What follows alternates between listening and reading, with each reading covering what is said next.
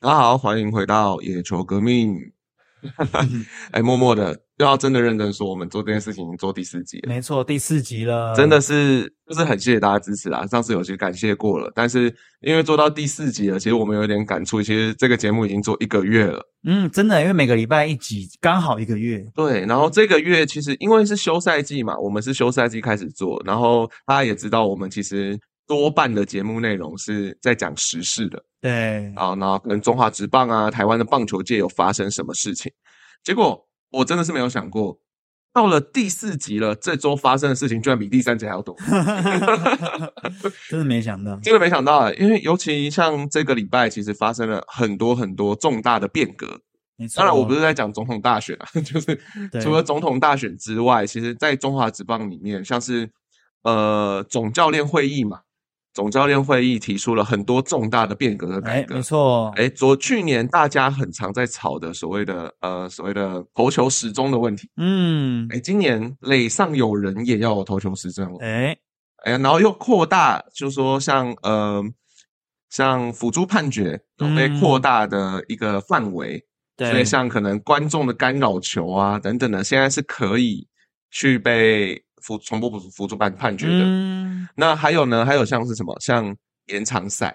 哦，延对长赛这件事情，中职以前的延长赛基本上就是打满十二局，打到和局这样对子和局，这也算是中职领先全球了。没错，啊就是就是我们有和局这件事情，但大联盟嗯是没有的。对，那中职现在目前在延长赛呢，啊还是会有和局，啊没有嗯这个没有改掉，但对是我们延长赛改成突破僵局突。破僵局制，哎，这个突破僵局跟其他国际赛可能有点不一样哦，就是嗯我们的突破突破僵局是什么？是二垒有人。没错，哎、对，就只有放一个二垒有人。当然，嗯这个东西都是规则啦，都是规定啦，这样子。嗯所以，呃，你要说谁好谁坏，我们等一下可以好好来讨论一下。嗯，对，对因为像大联盟，我我记得是一二垒有人开始，对，就是大联盟是比照国际棒走，但对我们中职，哎，我们就不一样，我们是二垒有人开始，对，所以呃，蛮有趣的、哦，就是今年的中转上不太一样了。嗯，哎、没好，错除了规则没错上面的改变哦，其实还有一个像是呃，大家都知道乐天桃园最近啊，哎换、了总教练，对换了领队。对，好，那接下来我们想说高层换完了，会不会还有其他的？哎嗯，没想到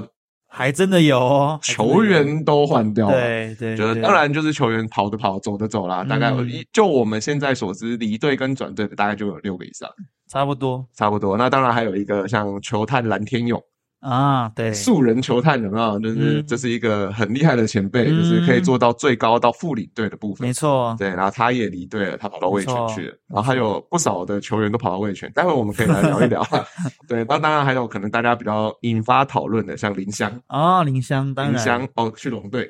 可可能能去啦狼队，可能因可为能他去说狼队据说好像会去北方的北部的球队，飘向北方啊，对对就对北漂族了啦。 对对对，呃，没北漂族错了。没那错没那错除了林湘之外，李都会续不续约，嗯，也是一个也是一讨个论啊可，以讨论的点啊，嗯这样子。那这些其实都是这个礼拜有发生过的事没情，错也是我们觉得我们呃，当然还有发生很多其他事情啊。那当然，我们就是挑最精华的没错来跟没大错家分享，这没样子。错，好，那今天我们就从中职的规则重大变革没开始错说吧。嗯那今年其实就像我刚刚有一个做一个小小的介绍、哦，就是其实这只是总教练会议啦。对，对，总教练会议是指什么？就是像中华职棒这边有任何议题，联盟有任何要跟动的，他会先找总教练开会。嗯那总教练开完会之后，那教练会议提出来的项目，那教教练当然要先举手表决嘛。然后觉得 OK 这些东西可以过，然后这些怎么修，最后要送到哪里？送到这个礼拜的领队会议。嗯所以最后领队会议还是要说，哦，好，我领队以领队的观点来看，啊，这个东西要不要过？所以这个通过了才会确定通过。嗯，说实在话是这样子的一个流程。所以对，但是光是总教练会议提出来，其实大家也知道，中华职棒其实没有所谓的，呃，没有什么太多的所谓总教练会议没过，领队会议就不过的问。呃那就是一个共识嘛，对啊，对对我们来讲就是其实他们就是一个共识，，对对对，所以其实总教练会议的提案大多数会过了。嗯，大多数会过，但没错如果说不过的话，我们可以之后再查新闻，帮大家整理一下到底有没有所谓的总教练跟领队之间。 意见冲突这样子，对，没错，对没，错，没错，这样子。那我想问 Henry 的就是哦，那你觉得像我们一开始要聊的，我们可能就是这么刚刚讲了这么多规则上面的改动，对，那突破僵局制这件事情，我觉得是会是最影响最大的。没错。那没错你觉得突破僵局是现在目前来说会是呃对台湾的棒球来说会有什么样的影响？对，我觉得其实讲到突破僵局之，我觉得很多球迷，尤其是台湾的球迷，一定会有所谓 PTSD，嗯因为，我们真的太常在突破僵局之，吃锅贴，真的吃锅贴。对，我还记得每次只要就是国际赛要要打突破僵局的时候，就有球迷整理历年突破僵局的那个，然后发现诶，真的都不太好。每年都要加一个，对，每每年，就是每打一次又要再加一次吃锅贴的这个记录，这样子。嗯，对，所以我觉得，嗯，就这个规则改动来看，诶或许我觉得是对台湾的国际赛是有利的。我们可以提前预演这个呃突破僵局之这样，因为我觉得，我觉得很多人最诟病的就是我们的呃教练在突破僵局制的时候，真的战术都。战术的下达真的都是千篇一律，就是 OK，一上来应应该先短打嘛，短打之后，然后然后拼个什么长打之类的。但我们通常是短打出局，然后再来就是呃再一个飞球或一个滚地，然后这样就讲出局了。那后面可能了不起，好给你凹到一个上垒，连顶多几层满垒嘛，再来就是还是吃锅贴。哦，这每次看到都是这样的，我觉得这样的这流也程很吃运气耶，对，这也很吃运气。就是 OK，我们我我会觉得突破僵局一二垒有人的时候下短打没有什么太大的问题，对，就是看对棒次嘛，对，然后下下短打我觉得没有什么太大的问对题，但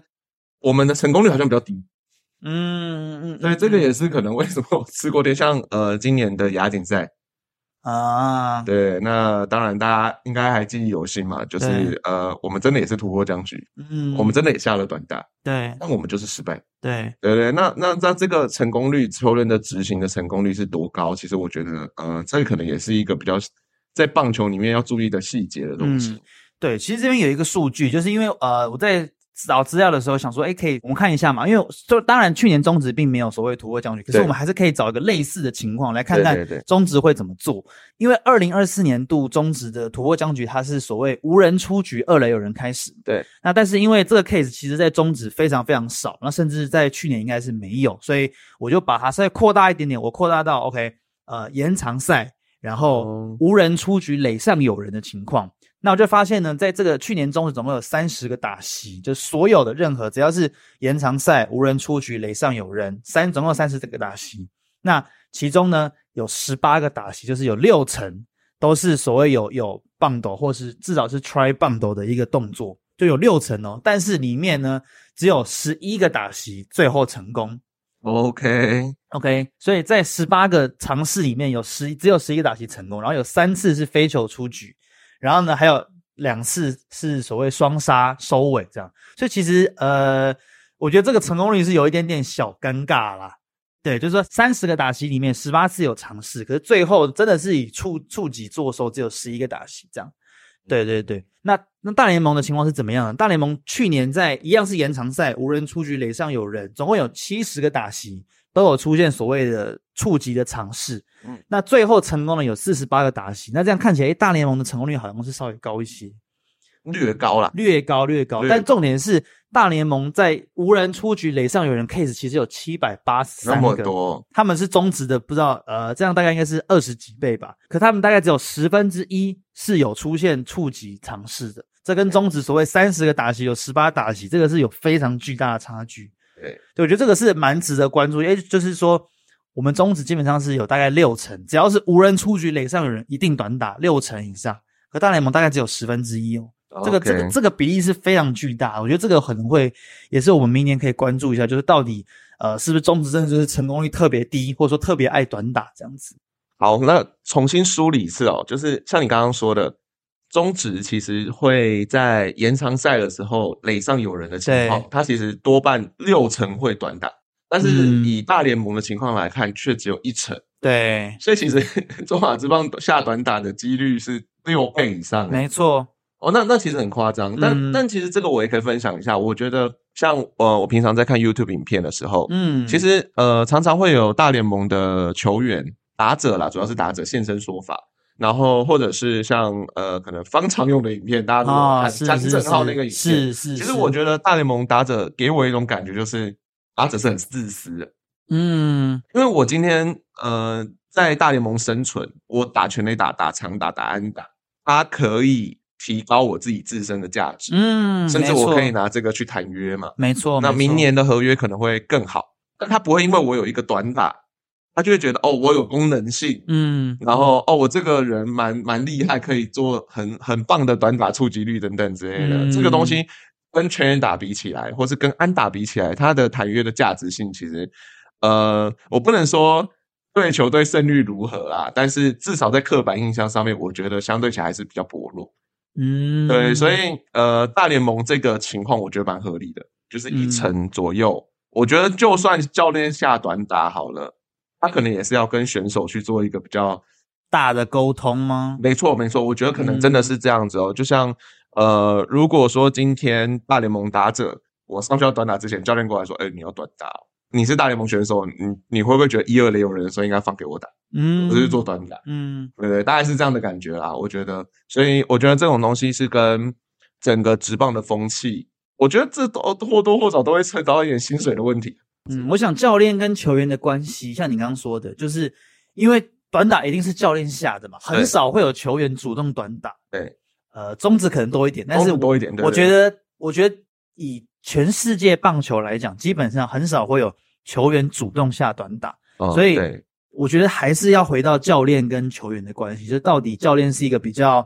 OK 权力比较大的，然后球员比较听他的呢，还是说像你刚刚说的，大联盟可能会有多一点点沟通，就是哎、啊我我薪水这样子，那那我还要下短打嘛，什么什么之类的。对，所以我觉得应该也是看情境啦，看然后情看境看情情境，境看成功率啦。对然后再看这个人，呃，短打的他对短短打这件事情熟不熟悉？对嗯，不过我觉得大，我觉得大联盟已经，因为像我现在我们这样看只有一层嘛，其实我觉得大联盟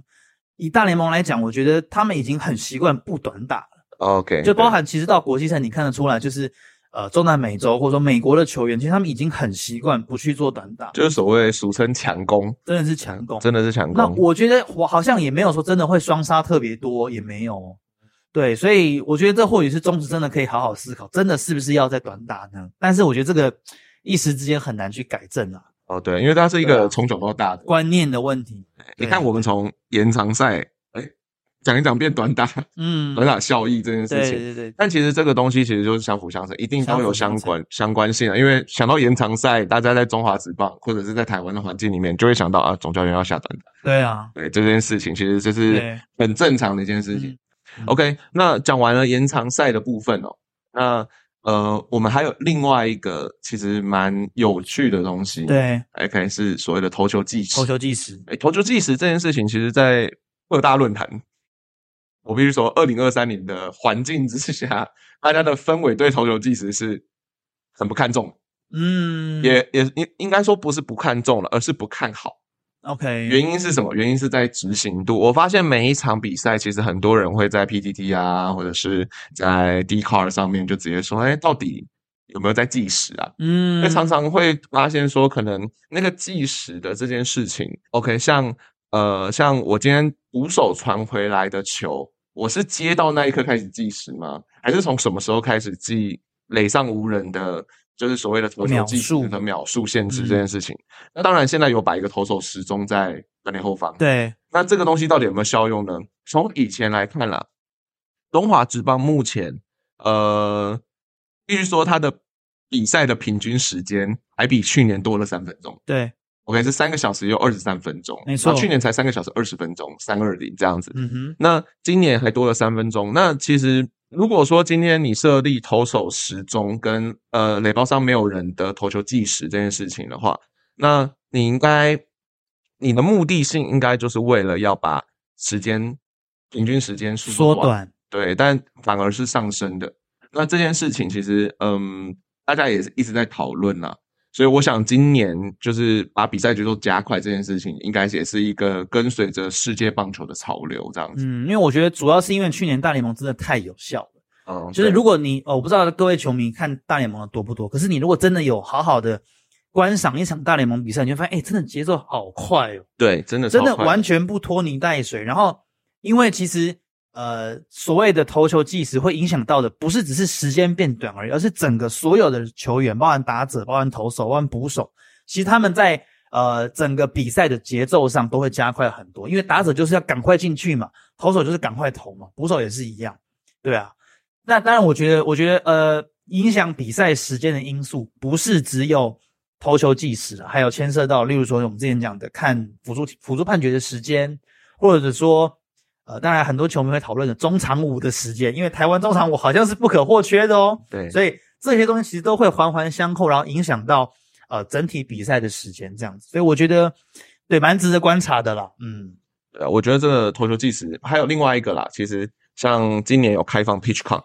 嗯， PitchCom 这种东西其实就是所谓的呃电子暗号系统。没错没错， OK，那它不是耳机啦，大家对如果它它是贴在，如果大家看大联盟看的比较熟的话，其实对这个应该很熟悉。它是贴在帽子的边缘那边，嗯，所以以捕手只要呃像是捕手只要按下他手腕上面的一些按钮对跟搭配，对那左手这边就可以透过帽子那个边缘的那个机器，然后去然后听到，他是真嗯的听到啊。当然，它不是耳机，当然我再强调一次，它不是耳嗯机，所以它就会用震动的方式等等方式来让你听到说哦，捕手这次下的暗号是什么，嗯哼，甚至有可能未来可能教练也有可能下暗号，没错，对，下暗号然后就直接按就好了，所以头捕之间就会指导这件事情。嗯所以其实这个电子暗号系统不只是在棒球啦，跟大家讨论一下，就是这其实不只是在棒球就有了，那其实还有在很多像橄榄球、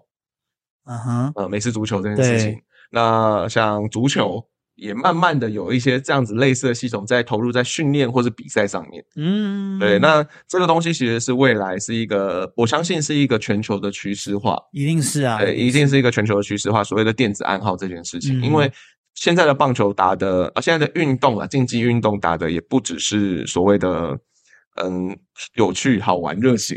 它是真的有竞技的成分在里面，嗯对大家会很看重那个战绩没，错没错，所以像暗号的偷暗号，然后他就说偷暗号不耻，可是老实说，这就是一环啊，你只要不要在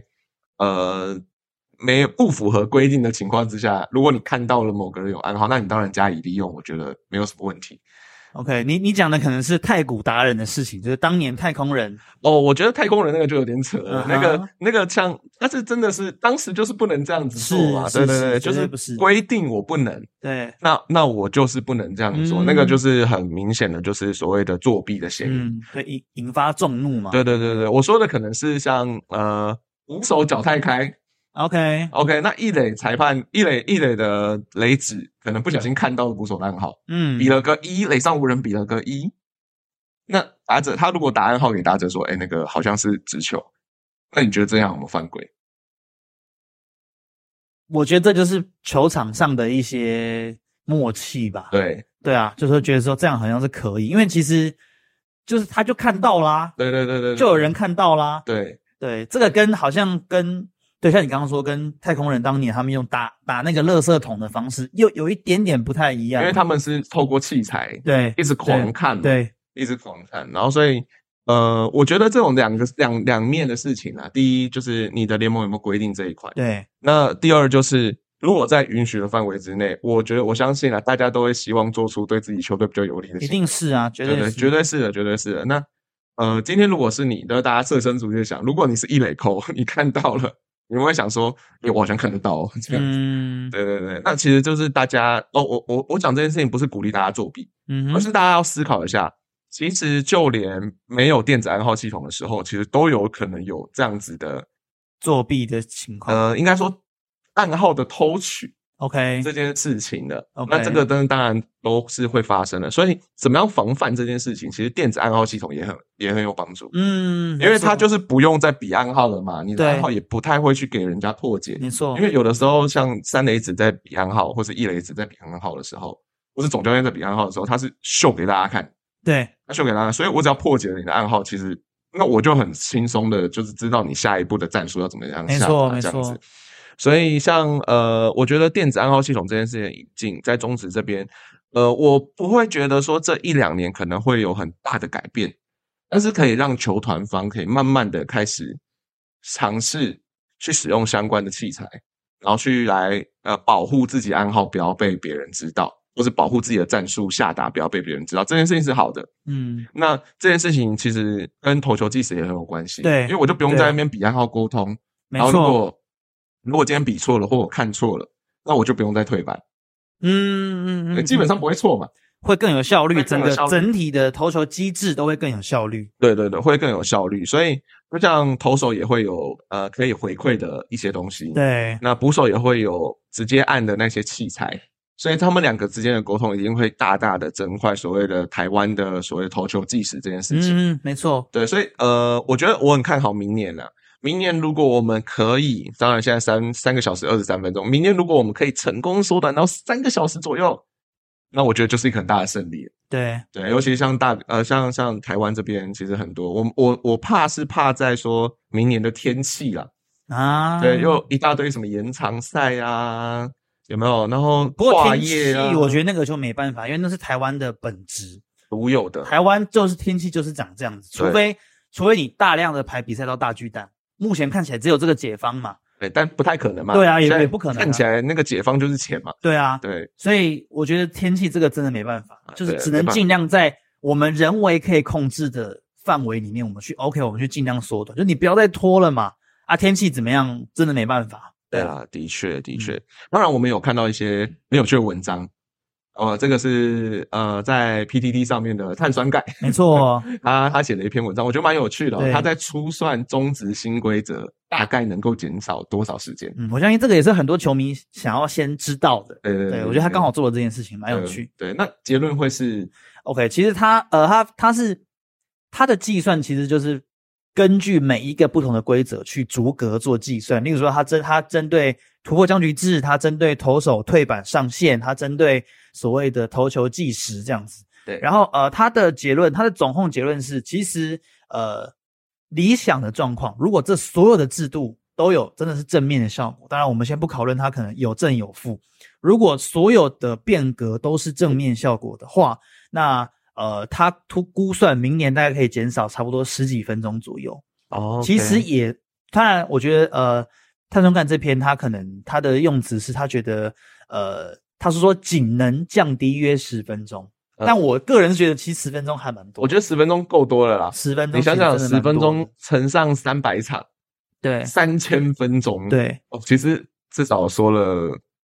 五十个小时。对，而且它的它这边的算法其实是用一个比较宽松的就状态，就是说它其实是在一个可能呃没有很认真执行的，没有很认真执行这些规定的时候，他觉得说可以降低十分钟。诶，那如果更严格执行呢？例如说呃打者一超过八秒就马上击一颗好球，或许可以再降低更多的时间，例如说二十分钟之类的。哦，对对这其实就是一个半局的时间喽。其实我会觉其实差得很多，就是像我刚刚说的嘛，就是压在三个小时左右，对或是再更少一点点，对我觉得就是一个巨大的成功，对，大联盟去年我记得应该是不到三小时吧，他们场均应该是不到三小时。对，对，其实完全不到三很小时，快，对非常快，三个小时以内打，对我来说是我觉得是很天方夜谭的事情。嗯，尤其是呃，我们看球看那么久了，嗯，我们进场，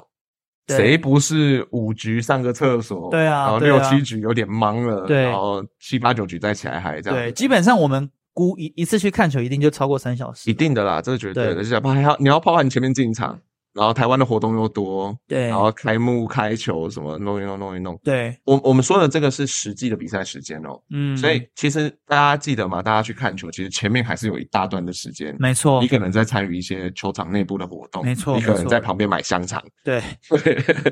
这些东西其实你都要算进去，因为这就是体验棒球嘛，体验比赛嘛。嗯但比赛本身如果缩短到三个小时，其实我觉得会很有帮助啦。至少我们不会说哦，都九点多十点才开始要回家的打算这样子。嗯，对，因为像有些比赛，像今年有些比赛基本上都是六点开打嘛，对六点多开打，甚至对六点三十五都有可能。对，对，那你如果打三个小时，你想想，大概也就九点三十五，其实已经快再撑一下就可能快十小点孩了，都要睡觉了。对啊对带啊，小孩都要睡觉，但很多父母其实，在七八七八局的时候，可能就带小孩先回家了。嗯，对，要不然哦，可能等一下塞车，对然后就哦，这其实对家庭来讲不是不是很有利啦。觉得对推广也不利，因为有些人就觉得很无聊啊，他觉得啊，因为看不懂的就觉得到底在干嘛，对，就是会变成是，它会是一个如果有新球迷的关赛门槛，嗯嗯，那这个嗯门槛会不会高到说让新球迷觉得哦有点累了哦三个多小时好累哦这样子哦然后好热哦什么之类的？那当然它一定会有一个像这样子的比较不好的影响，嗯，所以导致我们可能新球迷不会到上涨的那么多。对，对，那我我觉得比较安全的做法就是我们尽量加快那个比赛节奏。没，错，对，那当然这个还是会有一些反弹啦、啊像有人说哦，看应援的时间变少了， 不过我是觉得应援时间可以可以尽量维持啊，就是呃，应该说，我觉得应援不用做太大幅度的调整。对，我也这么觉得。对，因为它还是一个秀嘛，我觉得秀大家就会想要看，对对对对，因为大联盟没有所谓的应援曲这种东西，没错应援没舞错这种东西，但对台湾有嘛？那我觉得这是我们的特色，所以还是可以放或就是比每个应援曲加个一点二五倍之类的，有没有？之类的对啊、对对对，直接变快板电子就舞一曲样是紧凑的，就是对比赛。呃，跳舞，然后比赛，这中间是接的很紧凑，对而不是每一个之间都非常非常松散，应援曲也也也也漏漏等，然后比赛也是很冗长这样。对，我也对觉然后得是整这个样是。紧凑，我觉得那我觉得还不还是错好看。啊这样听起起来就是哦，联盟我先做了一个规定，来，我其他的部分再去跟上。对对我其他部分跟上之后，那其实像应援曲什么的，像我刚刚说的，可以全部 remix， 对对啊，对，全部 remix 也是很棒好啊，听的啊对，这是好听的啊，对啊，本来就是节奏很快的东西，嗯我只是让节奏再快一点。没错没错，对对对对对。OK，那其实我们讲的差不多了哦。其实重大变革，其实就像刚刚讲的，像突破僵局啊、投球计时啊、辅助判决。没错哎，，辅助判决，刚刚我有提到辅助判决的部分。哦对，那当然，呃，我会觉得比较重要的可能是干扰球的东西啦。嗯那当然，这个辅助判决每一年都有更多的项目被纳进来，我觉得这样也是很不错的啦。因对为在中职的裁判上面来说，我们一定是一定要求更多的进步嘛。没错，那裁判的数量，量一定要更多，但辅助判决一定也是一个呃最公平公正的一个方法，是对，可以让大家互相去呃挑战说哦这个判决是不是对的这件事情。那裁判也当然从中可以重复学习跟反省啊，这样子，我觉得这是也不错的啊、嗯好，，那中职的重大变革，其实规则讲到这边哦。那呃，如果大家有什么其他的问题，或者希望我们讲其他什么重大变革，或者未来可能会发生什么事情，也可以欢迎留言在是 Apple Podcast 的留言啊、Spotify 啊，或者是直接私讯我们脸书。嗯，哎，对我们脸书、IG 都有，那可以私讯我们来跟我们讨论一下说你觉得重大变革明年对中职造成的影响是正面的吗？嗯嗯，啊你是会觉得哦，这最近几年是最有感的一次变革吗？会长 OK 有料 吗？你都可以来跟我们讨论了。那 OK 因为我们也很喜欢讨论这些相关的议题，没这样子。错，好，那另外一个比较重大的议题哦，本周发生的哦，其实就会是所谓的全员逃走族。没错，那我就我我真的不知道这个谁取的啊，但是、嗯但是大家都这样讲，我觉得蛮有趣，因为太这好笑，太有梗了这，超有梗啊！就对是它是一个日本的节目嘛，嗯大家如果还记得的话，好几年前很风行的，没，错，行鬼抓人，对哎，我很喜欢看，我也很喜欢看啊，我也很喜欢他看。去年好像 Netflix 还有出新版的，那剧场版还是对什么之对对类的剧场版对对对，超好然后看真的超超有趣的，超有趣的。但其实我觉得用“全员逃走中”这个字有点过 当啊，我个人觉得有点过当。对，因为逃走，我觉得想逃走太有一点点情勒选手啦。呃，有一因为点本来本来球员的互呃移动就是很正常的事情，而且现在就是基本上都是转队或离队了，对就是现在听到的消息啊，对，基本上都是转队或离队。那也不是说，呃，因为本来就是休赛季嘛，嗯哼，就是会有六十人名单以外的球员，没错，那有些就会真的是隐退了，对或是离开呃嗯我们所谓的职业棒球界。哎，过几年再回来也有可能吗？嗯哼。对对，对但但说到逃走，我觉得就有点太哦难说。不过我就讲到这个，嗯我觉得、我觉得球迷会这样讲，主要是因为其实今年乐天的转队的人是特别多。哦，我觉得对我觉得离队倒是一个正常，可是我觉得球迷在意可能是转队。嗯对，比如说我们等一下讲的，OK，陈俊秀他陈俊 FA 秀转队，对哦然后赖鸿成去了这个台钢，对，然后呃，郭永文也去了台钢，然后郭彦文去了味全，类似这样的。我觉得球迷在意可能是转队，就是哎，因为过去可能转队的这个情况比较少见，可是今年一口气乐天就转了四五个人这样出去，球迷可能在意的会是这个。哦我觉得这个也蛮有趣的。对对，可是就是我觉得转队这件事情，像陈俊秀来说，对他本来就是呃，这是这件事情其实很早发生，对他是 FA 嘛，对他是提了自由球员。所以其实大家都知道，说自由球员其实他就是进入自由市场，嗯，那我就是要我就是要争取更高的合约。没错，那其实这件事情回到本质上面来讲，就是钱的问题，对就是谁提出的合约报价更好的问题。嗯那如果说乐天如果真的有提出一个很好的报价，跟中信比起来，如果更好、福利更好的话，那相信陈俊秀也会留在老东家才对、啊。嗯对对对，所以我觉得这个东西，与其说是乐天高层怎么样怎么样怎么样，呃，因为我们有听到一些就是网络上的消息说，是好像说明乐天高层好像有什么什么什么什么导致大家离队，可是我觉得这个东西就是就是商业行为嘛。他就是我出的高，那你就会留在我嗯没错，那没错，那边出的高，你就留去那边。对，这很正常的一件事情，每个对人如果有在做生意，应该都知道，我报价你也可以报价，嗯，对对对，就是大概是这样的感觉。嗯哼所以今年其实球员异动，像刚刚其实 Henry 有讲完了，就是所谓陈俊秀嘛、赖鸿成嘛，嗯，然后郭永伟、郭彦文嘛，对对那当然其实还有一些离队的啦，像郝静，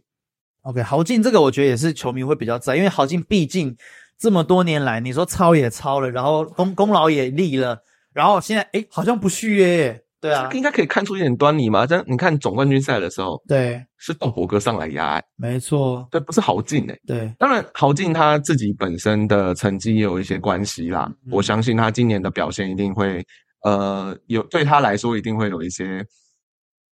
总应该说总教练应该会比较信任道伯格这样子是的角色上来压是，是这个是无可厚非。对，对，无可厚非。那郝静其实有下二军嘛，嗯哼，调整等等嗯的。对，那我们看到的消息啦，至少我看到的消息是，现在目前来说，郝静其实是在前几天的时候，他就发 IG 说 “Thank you”，对谢谢大家。他自己 Thank you 球队这样子，对，直接 thank you 啊！我我第一次看到球队说 thank you 之前，对，那 那自己说 thank you 这件事情，其实我们也都在外界，其实也都在想啦，是郝俊觉得自己要走吗？还是说球队怎么样子？因为其实郝俊是续不续约的问题而已。对，他是续不续约，因为杨将本来就来来去去的嘛，对，来来他不来是来去本很土正球员常啊，很正是常。所以像今天我有看到一则报道，他是说哦，基于球队方针，乐天是说的基于球队方嗯针， 哼所以今年开季的羊头，他们希望都以先发为主。 ，OK， OK，那既然是球队阵容问题，那我想也没什么好讲了。嗯哼以豪进来说，他没办法往前抽签发嘛，对，那应该说他的角色定位就在那里了。啊嗯那当然，我去找新的羊头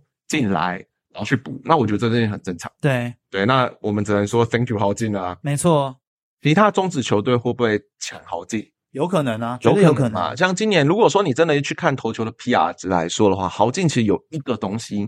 它是高达 PR 九十六，哦也就是滚地球率。哦，他是一个很厉害的滚地球率达人，是他滚地球率有到是是百分之五十八点二。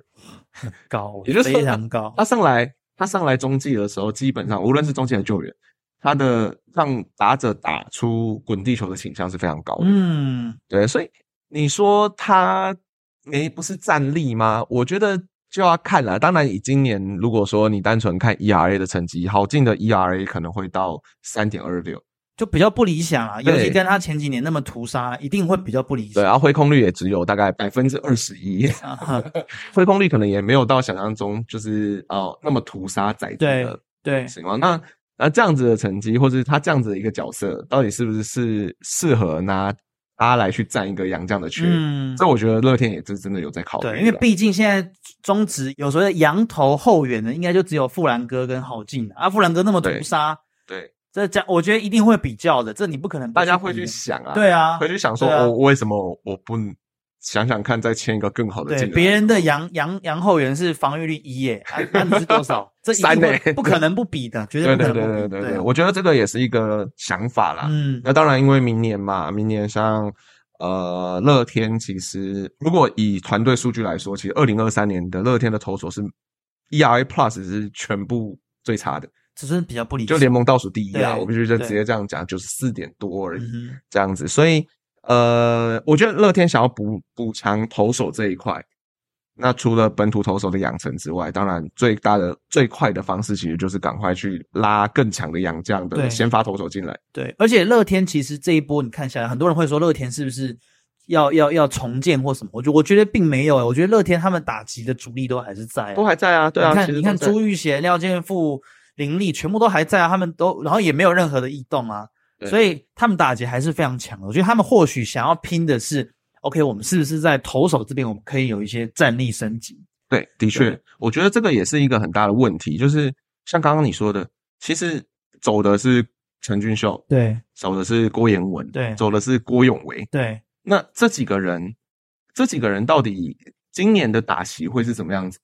今年的初赛场次会是多少？嗯，这其实如果你去翻数据，其实陈俊秀也不过就两百六十八个打席，对啊、郭彦文跟郭永伟大概就一百三十个打席对左右。其实他们不是一个很主力的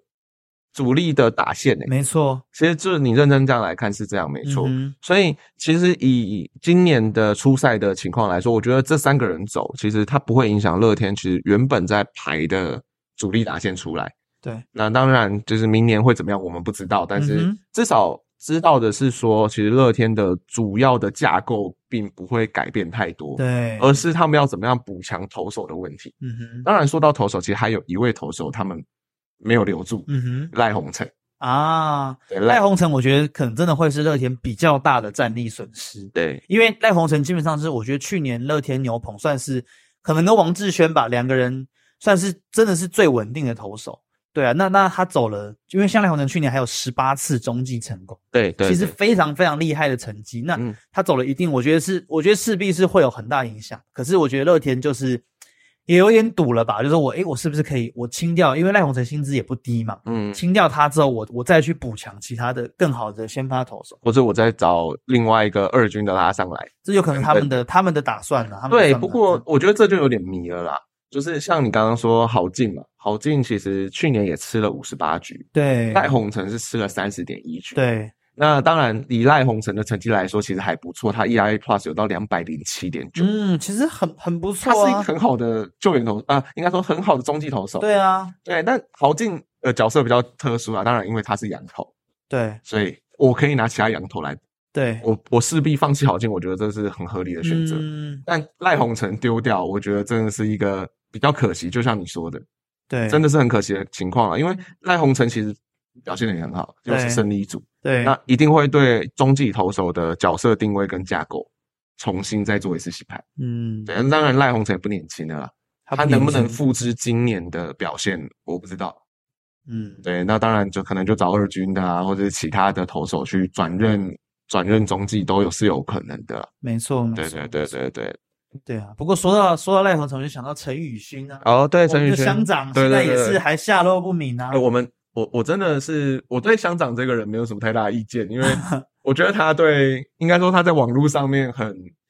火网嘛。我其实会觉得中职需要一点像他这样的球员你说像他跟南莫一样之类的，之类的，他就会引是发一些话题。我觉得需要这样的球员，不然根本就没有人知道球员是谁啊。哦，对了，就算你打得再好，那那那当然，乡长曾经也是非常优秀的投手啊。是我的意思说就是，哎，你如果有成绩，然后你又有趣一点，你又火网一，那我觉得我觉得适度去做这件事情并不是坏事。是对啊，是嗯是是，因为他其实乡长为什么叫乡长？他他他就是因为在乡民 PDD 上面，嗯他其实就是个乡民嘛。没错，他没其实就是错，乡民，他其实常常在呃自己的脸书啊，或者转传一些讯息等等的，对然后他也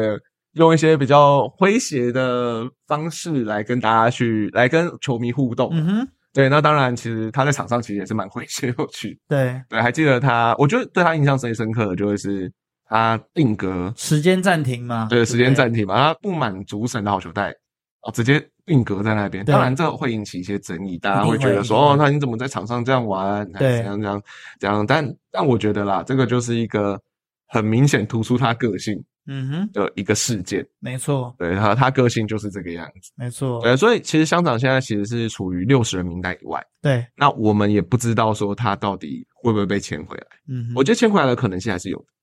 还是有啊，还是有，毕对对竟还也还早嘛，距离开季还早啊。对，但不过我认真说，其实今年乡长哦，他的初赛的成绩其实没有到非常优异啊。嗯哼，像刚刚我说豪进嘛，豪进三点多 ERA，对那其实乡长的 ERA 更高，他今年的初赛是三十二点一局。那三十二点一局是什么样的情况呢？其实他跟赖鸿成是初赛的差不多的局数对，他吃了差不多的局数，但是他的 ERA Plus 只有差不多九十五，低很多，甚至低于平均欸呢、呃，低于平均啦、嗯那真的是低于平均的情况之下，但是他 BHIP 也是一点七多。很高。对，其实算是一个非很常高的角色。那如果对我们看他的压制能力，我们通常会去看他的 OPS Plus，对，也就被 OPS Plus 这件事情，嗯哼他有到一百一十七，很高哎、所以说他嗯没办法，应该这样讲，他今年的压制能力没有到非常非常好，也就是说对打者打他还算顺手。对对，还算顺手的情况来说，其实今年以这个成绩会被放到六十人名单以外，合理。合理，他年纪也有啦，他对今年马上就要三十五岁，年纪有了。对，那我们是不是要是就是乐天一定，我就再重复一次，乐天一定会想，那哪一些成绩的投手我应该要放去名单以外，嗯哼，之后要不要签回来那再说嘛。再说，对，再说。但是我觉得以吃局数的能力来说啦，像赖鸿成已经离开了，那签个陈宇勋回来，有经验的投手，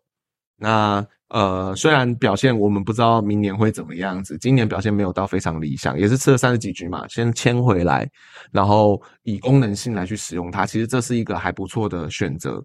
嗯，对，那当然，你后面可能还会加一个像什么陈克义啊 等等的，他还是会有一些阵容上面的搭配跟弹性啊。嗯当然还有黄志轩嘛，对，对啊，所以呃，如果说以乡长这件事情来说的话，我也希望说签回来比较合理啦。我自己也觉得应该会签回来，因为没有理由把它丢掉啊，这没有理由啊这太不厚道了吧？对啊，对啊，其实就是这样子，因为陈宇勋在乐天其实也是从拉米狗到现在那么多年了，对啊，对对对对对，但不过还是要讲啊，就是今年的高层全部换掉，啊，这也是对，这确实有可能会影响到方针不一样。方针不一样，对，你看，已经领队已经不是浦尾新大大，嗯，对啊，现在都会是日本的高层、日籍的高层们，像领队啊，哦，当然副领队还是沈瑜姐，嗯，对，那那可能还会有呃，总教练也是换顾就报了嘛，对，对对对，所以整个整个乐天其实大家其实可以把乐天想成是一个，我觉得今年是一个蛮新的球队了。嗯哼，对，大家可以把这件事情想好。所以大嗯家可以值得观察的是什么？值得观察的是明年他在球队上面的调度啊、阵容上面的安排啊，对，是不是跟诶以往的乐天不太一样？对，对对对对对，那这个真的是可以思考的问题哦。这样子、嗯 o k 那其实乐天这一次的大规模转队，其实还有一个人林香。，哼啊 哎、对不是我们要蹭啦，是真的这件事情，我我们发现陈宇勋啊、郝静啊，或者是什么，哎、林湘引起的话题真的是很出圈哎、没办法，因为林湘就是艺人啦，他已经是艺人，他已经不只是职棒球员，所以大家也会关注说，哎、啊，他到底要去哪里？这样子，我嗯对明年可以在哪里看到他？对这是球迷很关心的事情对。我呃，不止球迷，可能广泛的他的广泛的粉丝对对关注的事情，对，对，那其实大家也知道说，其实为什么不得不提这件事情哦？原因是在于说，其实乐天一直以来他们在啦啦队上面的经营其实有目共睹，对，真的是有目共睹。对那啦啦队其实慢慢的融入台湾棒球的文化当中，这件事情其实也跟乐天是很有关系的，就从拉米 i 开始啊，他们是一个一个先锋开也是创一者个，先锋。像林湘其实是狭带，当年就是狭带的比较高人气呃球迷，呃，也不是球迷，应该说高人气的粉丝的基础加入了乐天桃园啦啦队。嗯哼，那其实像去年的像李多惠吧，对，他可能也是还没来就先轰动这样子的对感觉。那当然，今年可能大家其他队有仿效，像安之环对，等等的，他们有找一些旅外的啦啦 队，哎，不是旅外啦啦队，呃，外籍的外籍啦啦队外籍啦啦队， 洋将啦啦队对洋将这样，那蛮有趣的哦。就是这个话题其实可以延伸很多，就是啦啦队这件事情在台湾到底算不算是一个好的走向？嗯，对，，其实呃，当然这个要聊，可能我们要再开另外一集，可以再开。另外一集，对，绝但对可以，今天可能只是跟大家讲一下有这件事情发生就好了。嗯哼，就是哦，林湘林湘离队了，那会不会就是我我们也想反问一下各位粉丝们啊，各位各位听众们，就是这件事情会不会影响到你们明年来乐天？就假如说你是原迷好了，嗯会不会影响到你看球的一些想法？嗯对，因为像呃，还是说不会，我想我觉得大部分可能不会啦，因为像林湘去年下半季也才跳六场而已，对啊，对，所以其实影响没有到非常非常大。对，对，那当然这个东西，我我我我个人的认为啦，我必须说，这虽然很我我没有我没有要做什么危险发言，你不用担心，我只是我只是想跟大家说，啦啦队其实对球职棒环境，我觉得是呃，你就把它当成加分项来看待就嗯哼对了，嗯哼，就是哦有了很好。嗯哼，那今天如果说球队要对啦啦队或怎么样做一些修剪、裁撤等等，你就把它当做行销活动，嗯，是，它就是行销活动嘛。那当然，今年如果行销活动没有那么多或者怎么样子，那再说嘛。对，呃，再说嘛。那当然会影响到棒球场内的场内的做法吗？我觉得不会。嗯哼，但是呃，但是如果说真的影响到了，我我还是希望，如果说有些影响粉丝，我希望你明年还是来进来看球啦。嗯，我觉得影响真的层面比较大的还是在球迷这边啦。对啦，对。球迷，因为像其实很多所谓的大炮哥嘛，他们会去拍林香嘛。哦哦，那个很厉害，那那边那都站满。对啊，那对如果他真的离开了，其实还多多少少可能还是会有影响，或者说有球迷是专门为了林香去看球，我觉得一定有，而且应该不少。对有人真的是专门为了林香去买那个法香区去看他，那他不在了，一定会有影响。我觉得影响我觉得那就可能是会在球迷销量的问题，对对，可能是票的问题，有对没有卖出去的问题对对了这件对事情，对啊。但当然，我还是希望说大家可以把这件事情就是当做是行销活动来看。嗯哼，对，那当然，球迷一定可以要求球队做更多的行销活动，嗯哼，或是呃希望更宣传自己的球队出去，广纳更多球迷进来，加入你们队伍的这个家家庭啊没，错这样子的感觉。对，对啊，好，那其实老蒋讲了，然后讲了那么久了，乐天其实就是我们就说嘛，就是以转队的人数来看，或者是以呃离队的人数来看，今年其实乐天都不太一样了，嗯哼，所以很多人会讨论说是不是在重建？嗯哼。那以前会有球队重建的例子吗？其实说真的，中职还真的比较少。通常我们讲到的可能会是美国会比较多，因为我们就可能球迷对美国比较熟嘛。哦，他们比较狠心，对，例如说像那个呃二零一六年夺冠的芝加哥小熊，啊他们就是在很快的时间之内把他们的冠军阵容全部都拆掉了。像 Chris Bryant， Willis Bryan，然后对呃那个 Rizzo 也是陆陆续续对都到了其他球队去。对，但是诶，他们这几年开始慢慢慢慢又开始找了一些明星球员回来，所以啊美国这种所谓的我把整个阵容打掉重练的这个例子是比较多的。对，但是中职我们会一直在讨论说，像教学之前也讨论过、啊，中职到底需不需要重建？我自己是觉得不用啦，中职与其说重建，你倒不如说传承。传承。对，像对大家其实很很熟悉哦，如果是老球迷应该知道对二代像、三代像，对，二代师、三代师，嗯，或者说像魏全龙、新农牛这些体系，现在其实也到了魏新的魏全龙去了嘛。拉米狗、拉米狗乐对天这样子，对对对对，所以我觉得对你说的对，我觉得他与其说是重建打掉重来，嗯哼倒不如说是传承，对一代传一代，对，呃，中职比较多这样的情况。嗯因为中职讲白了，他的他的赛制很鼓励你炒短线呐、那我我何必重建？对对对，对，啊而且乐天也也没有要重建，乐天如果真的重建的话，林立、廖健富、朱一贤不可能还在队上，哦对了，他们可以拿去换很多新的，因为他们是一个，筹码，他们是筹码。对，对而啊且还有梁家荣啊，对啊，我我觉得乐天完全没有要重建，他们真的就只是，我觉得就是呃，薪资上可能他们有一些他们球团高层自己的想法，嗯，这个对跟球这倒是球员可能会有一些冲突，对但是我觉得他们的方针是没有要重建，对，我也觉对得啊他们有要重建。对啊对对，如果说真的要重建的话，其实你看，呃，应该这样讲啦，亚军的还重建，我觉得有点怪。 那你叫富邦情何以堪？ 对，富邦才呃没有了，啊不能不能这样讲，不能这样 讲。但但但说实在，重建这件事情其实就很难说，你都一个亚军了。对啊， 对，那你说你你说情何以堪？我觉得你倒不如去看看中信兄弟很多连亚的那个时候之。类的，对对，那啊，其实亚军要做的其实比较像是我阵容上的补强跟调整。嗯哼，对我清出薪资的空间等等。因为可是我觉得大家还是会有少一个资讯啊，就是我们上次有讲过的薪资空间的上限，嗯哼，我们根本不知道大家薪资空间上限会是多少。对对啊，如果说空间的上限是很高的，那我想其实该留的球员都会留得住。嗯哼，对啊，就比较可惜啦。但当然就是呃，我们只能揣测乐天的高层是怎么想的。当然还是有一些球迷会用一个比较激进的观点。没错，跟呃说哦，走了那么多人，乐天是不是不想玩了？对，有吗？我是觉得没有诶、我觉得反而是蛮合理的，，对啊，蛮合理的调动的。我我自己觉得中职的球队有没有要玩，跟这个球队的战绩并没有太大关 系。我也这么觉你看得，某队在喊出要转办之后，马上就夺冠啦。对啊，所以对啊你说真的，呃，他们丢了很多球员，真的就是不想玩吗？我觉得不不必然。对，我也觉得不会对啊是这样。我觉得多半中华职棒要不要玩，就是应该说这个球队有没有要转卖，或者对是有没有要退出职棒这件事情，它基于的都是母企业的态度。对比较像是老板的态度啦嗯，哼而不是领队、副领队或是呃球队、球团高层这件事情，嗯，反而真的是母企业呃，可能现在目前的经营状况或者是等等的，它这个影响会比较严重。嗯哼，对，是啊所以大家可以透过这样的方式去想啊，不会说你的球员离开了，还是你喜欢的球员离开了，呃，母企业就经营不下去了。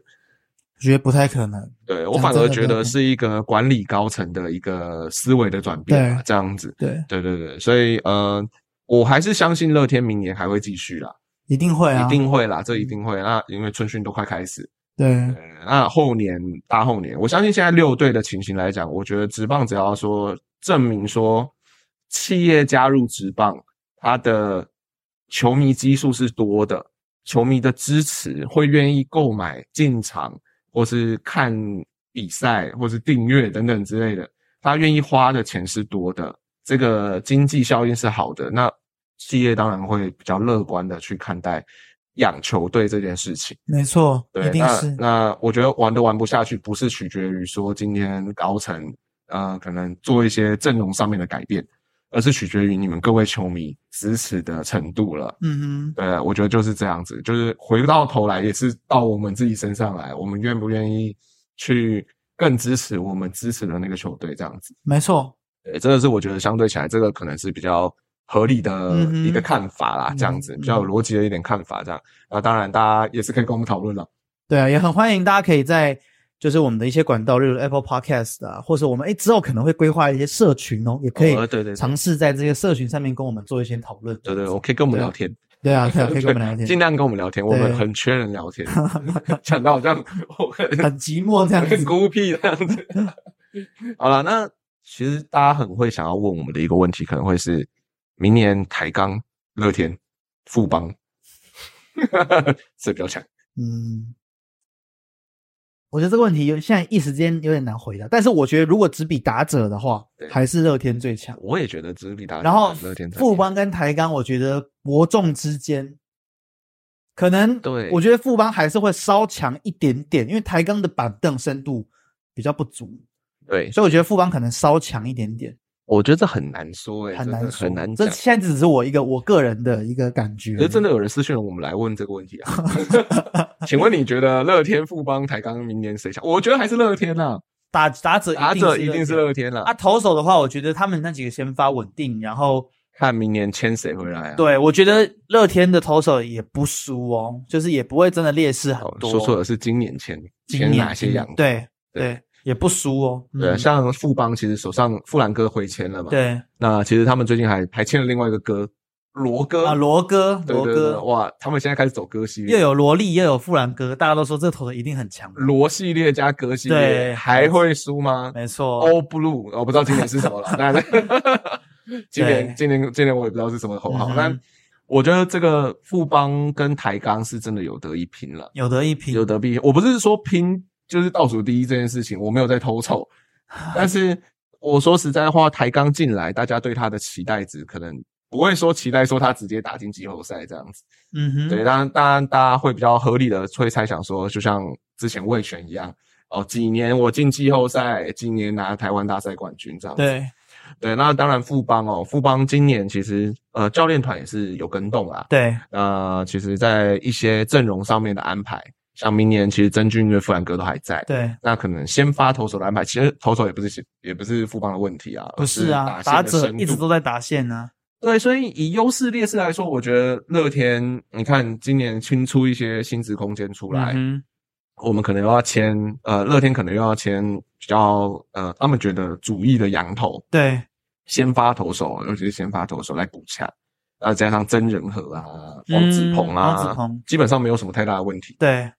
那如果先发稳定的话，那可能比较有影响，就是我们刚刚说的啊赖鸿成离开了，嗯哼胜利组的牛棚离开了，那你的可能八九局怎么样去安排？没错那，加上郝进离开了，你可能能用的棋子就比较少一点点，尤其在牛棚这一势块。必是啊，对对对对对，所以所以乐天明年阵容上面的优劣势情很明显啦、就是牛棚可能是他们比较缺的一个东西。对那谁来顶替乐天胜利组牛棚？除了王志轩之外，总不能把黄志轩操的要死要活的吧？对啊，对啊，对啊，对啊，所以呃，这个东西就是乐天今年的优势跟劣势啦。今年会怎么样，我们不知道，嗯哼，但我觉得乐天还是感觉会比较有优势，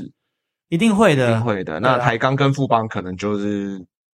伯仲之间。我觉这得样台这两支球队现在要想都不是争冠，就是慢慢怎么样去培养自己的阵容。哦富说邦得很好也是啊，对对啊，对啊，对啊，对，尤其是富邦的打线也要好好的培养，这样一。定是啊，对对啊， OK，那讲完了乐天，这一集都在讲乐天，嗯哼但是有人问我们一个转队的问题， ，OK，这个问题我觉得也蛮有趣的。对，郑凯文，哦，郑凯文到魏权了。嗯哼，但魏权把曾陶荣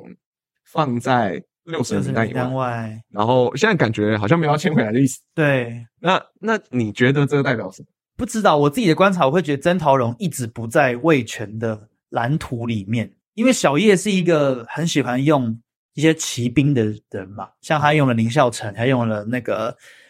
呃阮成林，他用了很多他自己觉得可能不错的年轻的小将，可是就一曾陶龙一直都没有爱啊，曾陶龙应该是一个相对来讲更稳定的选手，可是他却一直没有爱，所以我觉得曾陶龙就一直不在他们的布局里面，那反而是郑凯文可能。呃，我在想，可能是魏权的教练团或者他们的呃制服组看到了这个选手什么样的一些特质，对，那可能他们觉得是是可以利用，例如说他的速度，例如说他的呃守备能力之类的，所以我觉得他们可能想做一种新的尝试，但是因为平常心讲，郑凯文去年的初赛真的太少了，所以你很难去评估他到底是一个，他到底还能不能够有一个很好的成绩这样。当然，我觉得他在二军当然是打得很不错，OPS 零点八。是相当不错的成绩。那我觉得魏权也很爱用这种在二军打得不错的选手，阮成林就是嘛。所以或许或许他们就想要换一个新的新的人来试试看。不过对啊曾讨荣在二军也是打了零点八一九，那就是真的没有爱两我觉个其实 OPS Plus 没有差很多，都大概一百三左右。这个就很有趣，你知道吗？就是以表现成绩来说，其实郑凯文跟曾陶荣是差不多成绩，在二军啊啦，我对说在二军。得对当然，在一军，呃，曾陶荣出出赛了大概五十六个打席而已。对那所以这个成绩到底呃适不适合拿来做一军的比较这件事情，我觉得很难说。嗯而是就像你说的，我觉得这两个球员他的他的表现是差不多的。嗯那你基本上换了一个呃，离开了曾陶荣，然后换了一个郑凯文，我觉得年纪又一样，哼对对，年纪又一样。我觉得他呃，唯一能说的就是他有一些数据是我们没有看到的，嗯没他有一些错特点是我们没有看到的。没错对对对，像曾陶荣来讲好了，大家会觉得我，我觉得像郑凯文跟曾陶荣啊，郑凯文大家就是发生转队这件事情的时候，我看到一大堆人在底下一直忙忙忙忙忙，